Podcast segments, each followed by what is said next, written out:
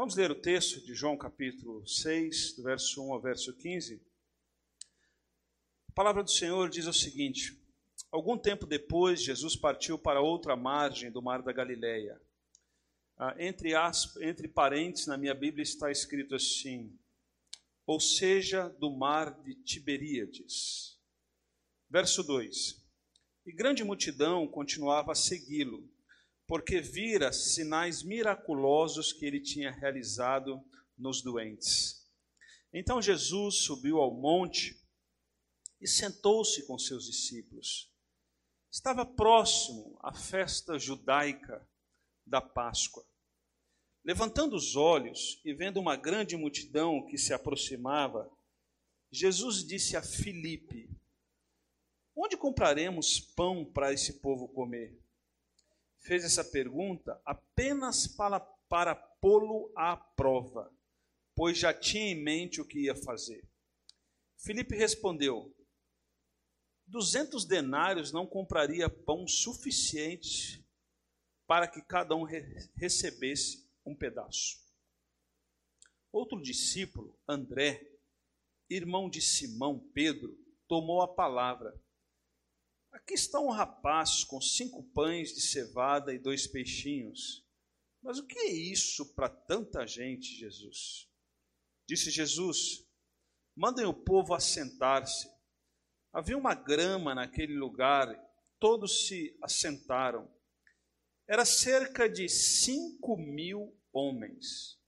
Então Jesus tomou os pães deu graças e o repartiu entre os que estavam assentados, tantos quanto queria, e o fez o mesmo com os peixes. Depois que todos receberam o suficiente para comer, disse aos seus discípulos: Ajuntem os pedaços que sobraram, que nada seja desperdiçado.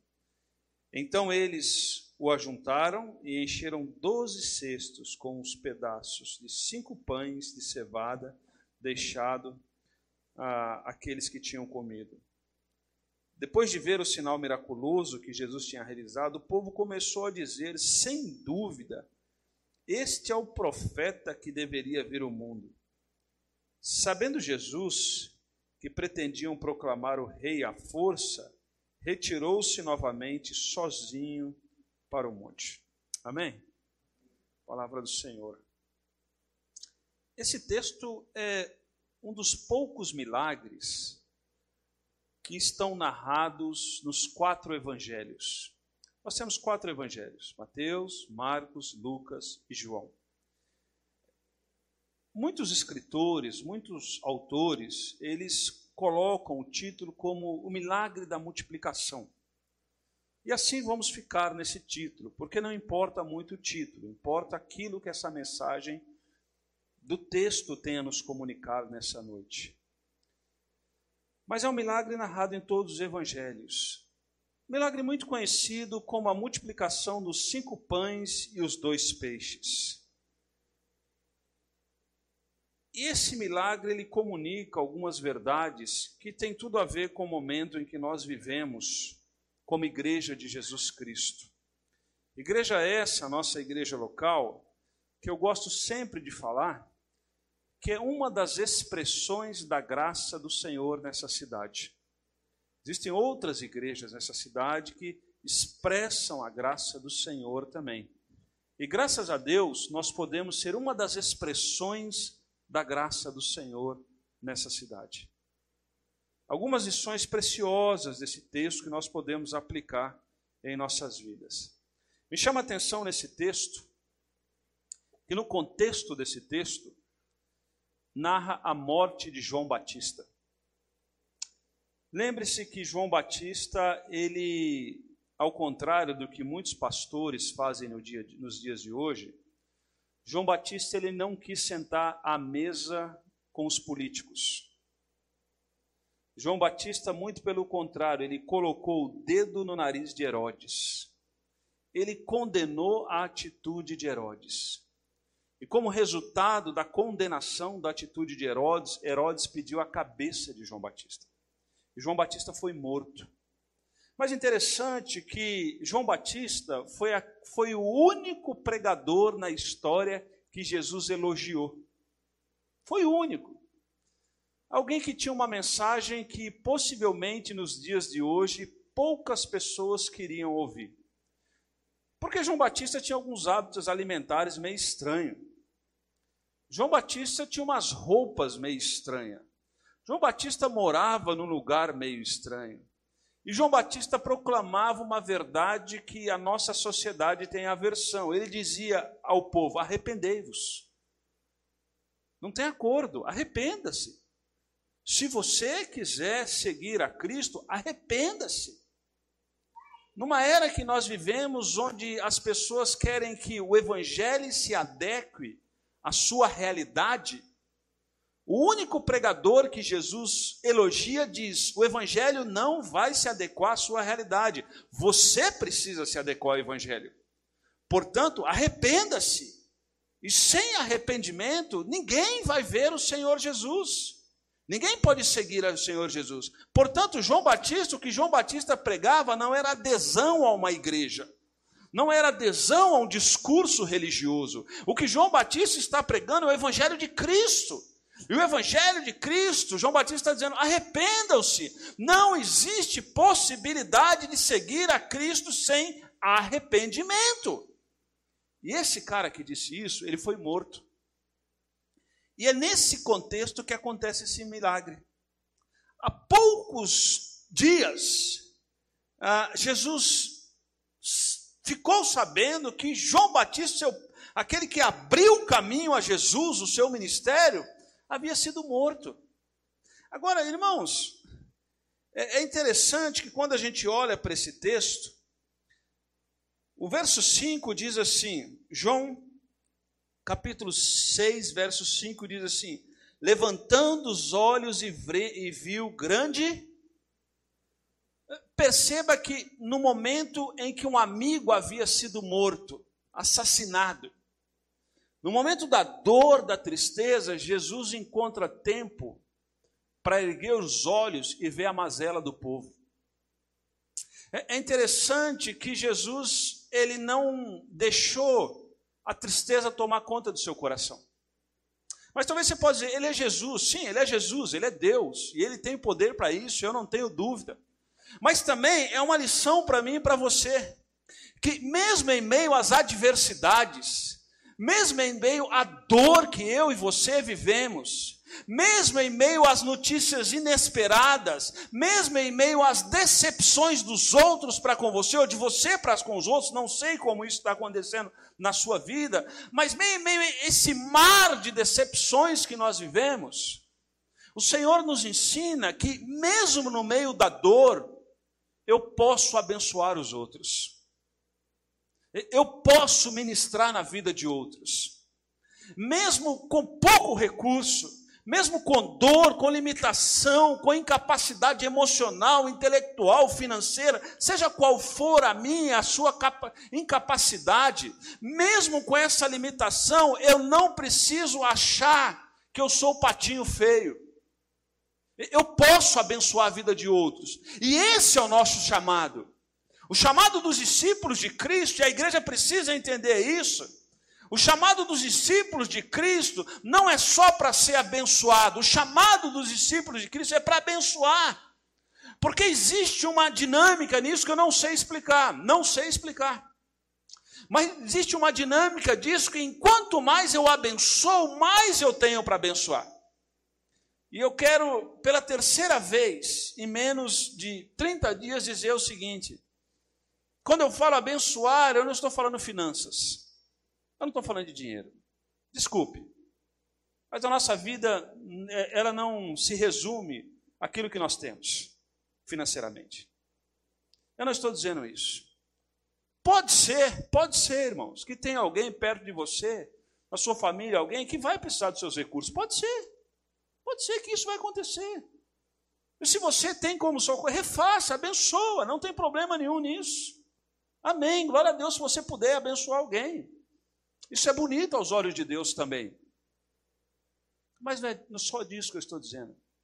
Jesus olhou aquela multidão e, mesmo sabendo da notícia da morte de João Batista, ele encontra tempo para abençoar as pessoas, para abençoar pessoas que precisavam ser abençoadas. Há muito tempo, quando criança, eu ouvi uma história e eu tinha uma professora de escola bíblica dominical, eu não lembro se era de cultinha, escola dominical, que ela gostava de contar história de hinos. E eu me lembro que uma vez ela contou a história de um hino. O hino de um camarada que escreveu um hino chamado Horatio Spantfort. Horatio Spantfort foi um advogado que ficou muito rico na região de Chicago, nos Estados Unidos. E ele começou a investir no mercado imobiliário. E Horatio Spantfort foi alguém que foi alcançado pelo evangelho por D.L. Moody, o grande pregador do evangelho. E, e certa vez, quando em 1871 houve um grande incêndio em Chicago, e muitas das suas propriedades foram incendiadas, ele perdeu grande parte do seu patrimônio. E por volta daquela época, onde ele, Chicago, Estados Unidos, e ele sofreu um grande abalo financeiro, seu filho faleceu. Seu filho morreu. E ele, muito abalado, muito abalado, mas ainda com bastante recurso para poder suprir a necessidade de algumas pessoas, ele resolveu fazer uma viagem com a sua esposa e suas quatro filhas. E ele queria de novo ouvir as mensagens de Moody. E Moody estava fazendo uma cruzada evangelística na Inglaterra. Moody e, e um outro pastor, Sackey. E ele falou: Vamos ouvir Moody na Inglaterra.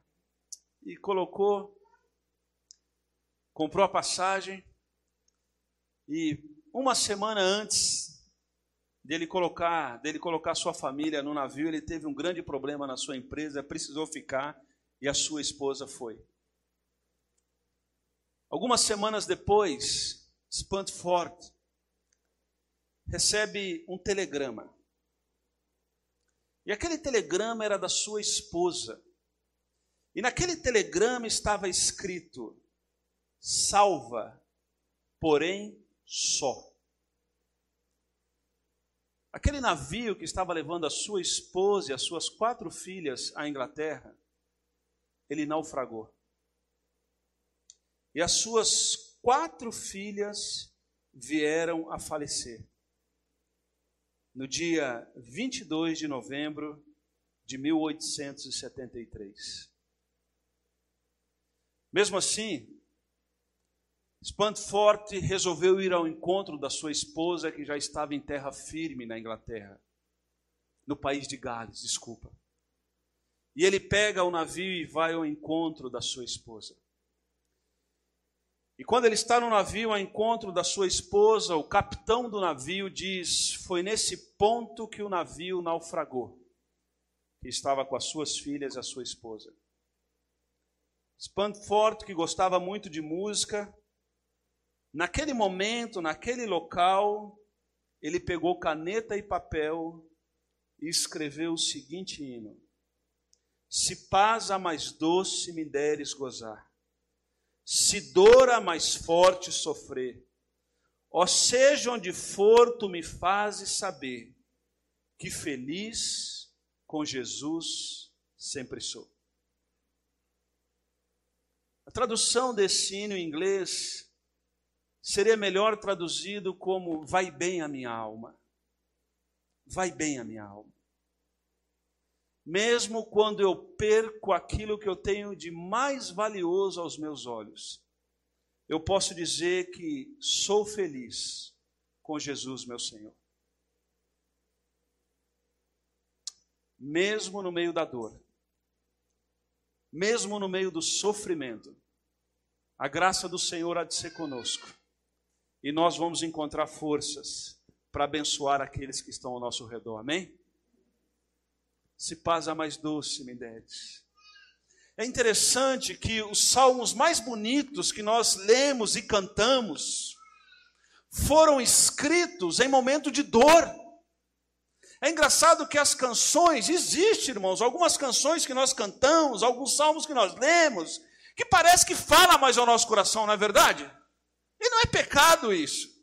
Mas tem algumas coisas que fala. E quando a gente vai estudar a história de como isso foi escrito, foi escrito debaixo de grande dor e sofrimento. Mas dor e sofrimento naquelas pessoas que sabiam que foram abençoadas. Mas ser abençoado não é garantia de que não vamos padecer e sofrer nesse mundo caído, que é jaz do maligno. Então, nós não supervalorizamos os sofrimentos, mas também não menosprezamos. Mas nós grudamos na promessa do Senhor de que Ele estará conosco todos os dias de nossa vida. E é essa promessa que nós agarramos. Nós não supervalorizamos, mas nós também não ignoramos o Senhor, ele existe. Mas a promessa que nós temos é que o Senhor diz: Eu venci o mundo. E se eu venci o mundo, eu vou estar com vocês. E é isso que nós agarramos. E é nisso que nós agarramos. Então, mesmo no meio da dor, nós podemos dizer: se paz há mais dor. Eu sou feliz com Jesus, meu Senhor. Amém, irmãos? Jesus abençoou as pessoas. Quando ele recebeu a notícia de que o grande pregador que ele admirava tinha sido morto por Herodes. Que Deus os abençoe em meio à pandemia, em meio a tanta notícia ruim, a não sermos escravos destas notícias, mas reagirmos encontrarmos espaço na nossa agenda e na nossa vida para poder abençoar os outros.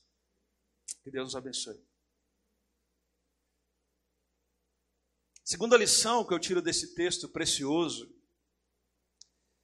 é que Jesus nunca é pego de surpresa. Perceba que Jesus, eh, o verso 6 diz assim: fez essa pergunta apenas para pôr à prova Felipe. É, Jesus não foi pego de surpresa, ele não foi ali. Por quê, irmãos? De deixa eu clarear um pouquinho aqui para os irmãos. O texto diz que existia ali aproximadamente 5 mil homens. Vamos só entender o que está acontecendo aqui. Naquela época, homem era homem acima dos 30 anos de idade.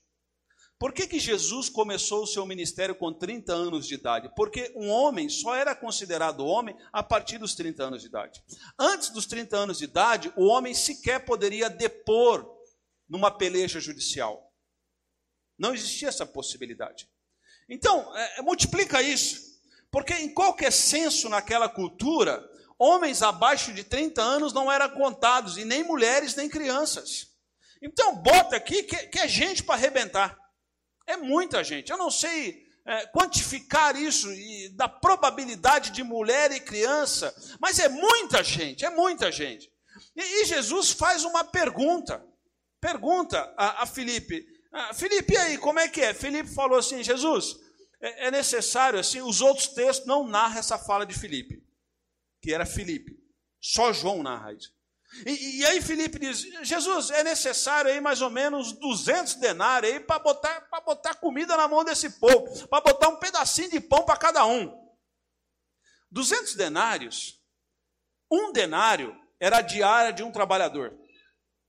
Então, de cara, para alimentar esse povo, era necessário 200 diárias de um trabalhador. É isso que ele está dizendo. Ele vai dizer assim: Jesus, assim, olhando para esse povo assim, e assim, dando um pedacinho só para cada um, só para não morrer desidratado, ou, ou, ou, né? só para não morrer, daí um, uns 200 dias de, de, de trampo pesado, de trabalho pesado. Mas Jesus, Jesus já sabia o que ele ia fazer. Sabe por quê? Olha só. Nós somos pegos de surpresa. Mas Jesus não é pego de surpresa. Sabe por quê? Preste atenção. Ele controla a história. Os homens estão desesperados querendo uma solução e fazendo conta. Jesus ele controla a história. Ele é dono da história. O, o, o mundo está aflito. O, o, mundo não, o povo do mundo está aflito, porque os reis continuam assentados. Está nem aí para o povo. O povo está aflito. O povo está agoniado. O povo está sendo pego de surpresa. Mas Jesus nunca é pego de surpresa. Saiba disso. De repente, algumas coisas acontecem na minha e na sua vida e a gente fala, mas como isso aconteceu? Mas como foi acontecer? Eu tomei todos os cuidados, eu fiz o que tinha que ser feito. Como isso aconteceu? Eu e você somos pegos de surpresa a todo momento. Mas deixa eu dizer uma coisa para você. O Senhor controla a nossa história. E nenhuma notícia que chega em nós, ou seja, de nós, pega Deus de surpresa. Sabe por quê? Porque Deus controla toda a história. Isaías capítulo 40 diz que Deus, ele, ele, ele, ele, hum, mediu a circunferência da mão, do, do, do, do universo, na palma da sua mão. Sabe, assim, quando eu era moleque, a gente jogava bolinha de gude. Em alguns lugares chama birosca.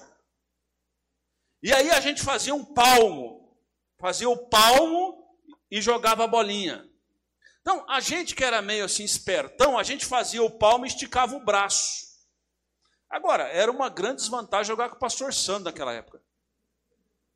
Ganhava tudo. Sabe, e a gente, quando é a gente quer ter o palmo grande, por quê? Para ganhar. E aí, eu, eu, igual você, eu tinha lata de neitinho cheia de bolinha cheio de bolinha de gude. Sabe esse negócio de marcar palma, assim, não jogar bolinha? Ah, o Isaías 40 está dizendo que Deus, ele mediu a circunferência do universo na palma da sua mão. Na palma da sua mão. Agora, é esse Deus que nada o pega de surpresa. Deixa eu dizer o outro lado da moeda, só para você entender. Sei de uma história de uma criança de nossa igreja que estava orando a Deus para ganhar um videogame. E a sua família tinha guardado X de dinheiro para comprar o videogame. E eles não podiam botar mais dinheiro ali. Um belo dia, alguém bateu na porta da casa dessa família. E um moleque falou assim: tio, é aqui que estão querendo comprar um videogame? E o dono da casa falou: sim, é aqui. E o dono da casa havia ensinado a criança a orar a Deus, pedindo quando queria. E aquela pessoa bateu na porta e ofereceu um videogame zero bala naquela época, com um monte de joguinho, no valor exato que aquela criança tinha para comprar o videogame. Sabe o que eu estou querendo dizer para você? Que o mesmo Deus que marca a circunferência do universo na palma da sua mão, que sabe o nome de todas as estrelas do universo, que o texto Isaías diz, ele é capaz de ouvir a oração de uma criança e atender o desejo de uma criança. Estão entendendo? Estão entendendo? Deus, ele inclina o seu ouvido e ouve a nossa súplica, o salmo diz. Sabe, às vezes a gente fica impressionado com parou o sol, abriu o mar vermelho. Mas esse mesmo Deus que parou o sol, abriu o mar vermelho, ele inclina os ouvidos à oração de uma criança e é capaz de atender o desejo de uma criança, de um videogame. Ah, pastor, então eu vou chegar em casa e vou orar para Deus no videogame. Não é isso que eu estou dizendo. Calma. Calma. Eu não estou valorizando a coisa, eu estou valorizando o doador. O foco é esse. Então essas coisas não pega Deus de surpresa. Não pega Deus de surpresa. E não deveria nos pegar de surpresa, porque as escrituras diz que todas as coisas cooperam para quem? Para o bem daqueles que amam a Deus. Quando a surpresa bater na nossa porta e na nossa vida, a gente deveria dobrar o joelho e dizer: Senhor, eu não entendo. Eu não estou entendendo. Mas eu descanso no Senhor, porque eu sei que é o Senhor que controla a minha vida e o Senhor vai dar solução para isso. Agora me ensina, Senhor, em oração, a confiar no Senhor. Me ensina a depender do Senhor. Me ensina a entender que quando as coisas me pegam de surpresa, elas nunca vão pegar o Senhor de surpresa. E quem controla a minha vida é o Senhor. Terceira lição que nós podemos aprender desse texto é que Deus faz milagres, faz. Glória a Deus, amém? Ele faz milagres. Mas muitas vezes os milagres de Deus, eles acontecem a partir daquilo que temos nas nossas mãos. Olha só. Muitas vezes os milagres de Deus, eles acontecem a partir daquilo que temos em nossas mãos. Perceba no texto que André, irmão de Simão, diz assim para Jesus: Jesus, tem um menino passando aí com três pães e dois peixinhos. Perceba que Jesus ele podia fazer assim, ó, pá, estalar o dedo, surgia pão. Mas perceba que Jesus faz o milagre a partir daquilo que eles têm na mão. A partir daquilo que ele tem na mão. Sabe, às vezes a gente fica esperando Deus mover céus e terra e nós esquecemos que o pouquinho de azeite que tem na nossa botija é aquilo que Deus quer fazer para transformar a nossa vida e a vida de outros. Conta-se uma história, né, de que alguém estava morrendo afogado e o cara estava assim, ah, talvez você já conheça a história, o cara estava morrendo afogado. E ele estava morrendo afogado, ele falou: Senhor, se você existe, vem me salvar. Senhor, se você existe, vem me salvar. Aí Passou um senhor assim perto dele, segurando uma boia de caminhão, e falou assim: Quer que eu te tire daí?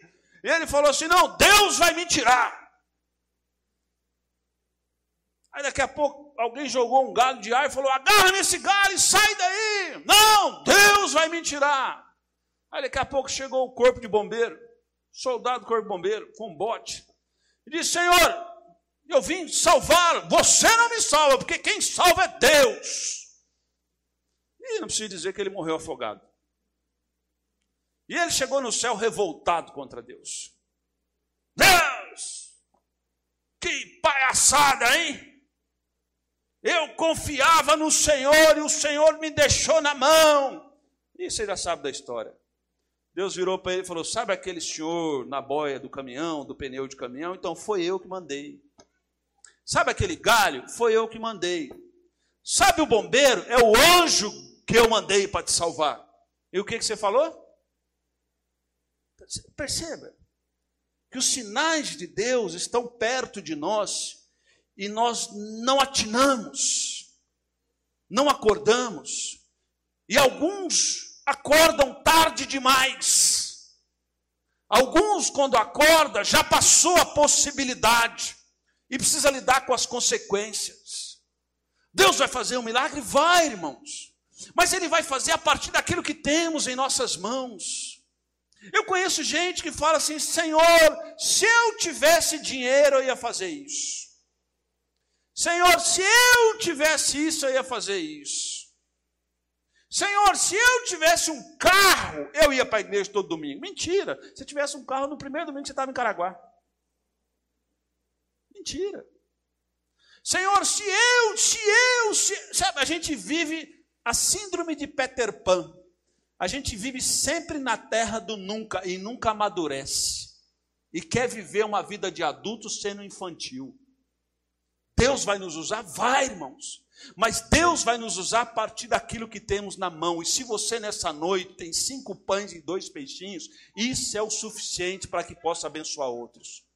Coloque isso à disposição do Senhor. Coloque isso a serviço do Senhor.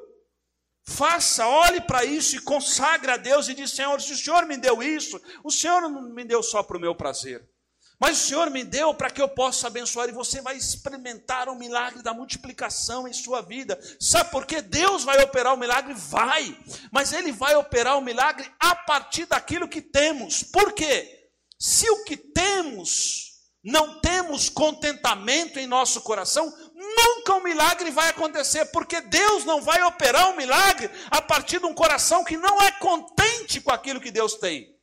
Lembra a mulher do azeite na botija no Antigo Testamento? Livro de Reis? Ela não reclamou porque tinha pouco. Quando o profeta foi até ela, ela colocou aquele pouco à disposição. E aquele pouco à disposição foi o suficiente para ver o milagre de Deus. Sabe por quê? Sagradas Escrituras diz que quem não é fiel no pouco, sobre o muito Deus não vai colocar. E sabe o que é interessante? É que quando Deus dá, Deus dá o suficiente. Isso é maravilhoso. Olha que lição preciosa. Eles alimentaram aquela multidão. E sobrou quantos cestos? Doze. Quantos discípulos tinham? Doze. Olha só. Jesus está ensinando. O que eu tenho a oferecer é suficiente. É suficiente. Sabe por quê, irmãos? O maior tesouro que temos é Jesus. E quando temos Jesus, temos pães e peixes para nós e para abençoar os outros. E aí nós aprendemos que o nosso contentamento está em Cristo. Em Cristo.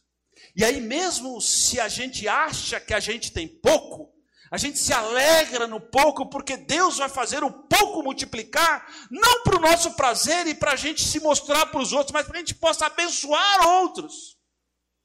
E muitas vezes isso vai acontecer no meio da dor, no meio do sofrimento. Mas sabe uma coisa que eu tenho aprendido? Como que eu e você somos produtivos em meio ao sofrimento? É engraçado quando a gente está sofrendo, o quanto a gente ora, o quanto a gente busca a Deus, e o quanto a gente é produtivo, e o quanto a gente engrandece a Deus em nossas vidas. Nessa noite, o amor age como? O amor age quando eu pego cinco pães e dois peixinhos e olho para a multidão que não tem pastor e abençoo. Sabe por quê? Porque o meu contentamento está em Cristo. E aí aquilo que eu tenho é suficiente para mim, sim, mas também aquilo que Deus me deu para que eu possa proclamar o Evangelho de Jesus Cristo. Que o Senhor nos abençoe. Que o Senhor nos guarde. Eu quero orar com você nessa noite. Eu queria pedir que você fechasse seus olhos, abaixasse sua cabeça. O que eu vou fazer não tem nada de mágico. Mas eu gostaria de te desafiar e dizer o seguinte: o que, você tem na mão para poder abençoar outros? Consagre isso a Jesus. Coloque isso à disposição. Pare de segurar isso para você. Pão guardado por muito tempo e peixe guardado por muito tempo, mofe e apodrece. Mofe apodrece.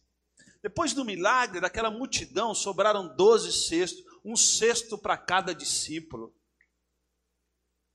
Em Cristo, nós temos o suficiente para viver alegres e ainda abençoando outros em Cristo, mesmo no meio da dor, do sofrimento, da angústia, do medo, eu tenho recursos para abençoar outros. Coloque isso diante do trono de graça de Deus. Coloque isso à disposição de Deus. E vem abençoar outros. Vem bendizer outros. Vem ser um sinal do reino de Deus na vida de outros. Mas não se esqueça, contente-se em Cristo. Entenda que Cristo é suficiente. Quando nós entendemos isso, o milagre da multiplicação acontece todo dia dentro da nossa casa. O milagre da multiplicação acontece em todos os momentos. Sabe por quê? Não é o pão e não é o peixe que vai me satisfazer, e sim a presença de Cristo. Senhor, essa é a nossa oração. Aceite a nossa oração, aceite as nossas limitações, aceite as nossas angústias nessa noite. Mas por favor, ó Deus, por favor, nos ajude a inclinar o nosso coração à tua presença, à tua direção. E num mundo tão egoísta, onde cada um pensa em si mesmo, onde, onde existe nos púlpitos das igrejas um evangelho tão egoísta, nos ajude a inclinar os nossos ouvidos à tua voz. Nos ajude a inclinar os nossos ouvidos àquilo que faz sentido à tua presença. Nos ajude a inclinar o nosso coração ao Senhor e que a nossa satisfação possa estar no Senhor, porque quando está no Senhor, peixes e pães sairão dos nossos recursos, da nossa vida, para que possa abençoar gente que não tem esperança. Gente que não tem esperança. Nessa noite também nós louvamos ao Senhor porque um dia pessoas se importaram conosco, pessoas nos amaram, Pessoas cuidaram de nós e hoje nós estamos aqui porque gente se deixou ser tocada pelo teu espírito e veio ao nosso encontro e cuidou da gente. Nos ajude, ó Deus, multiplicar isso para a glória do Senhor. Em nome de Jesus. Amém e amém.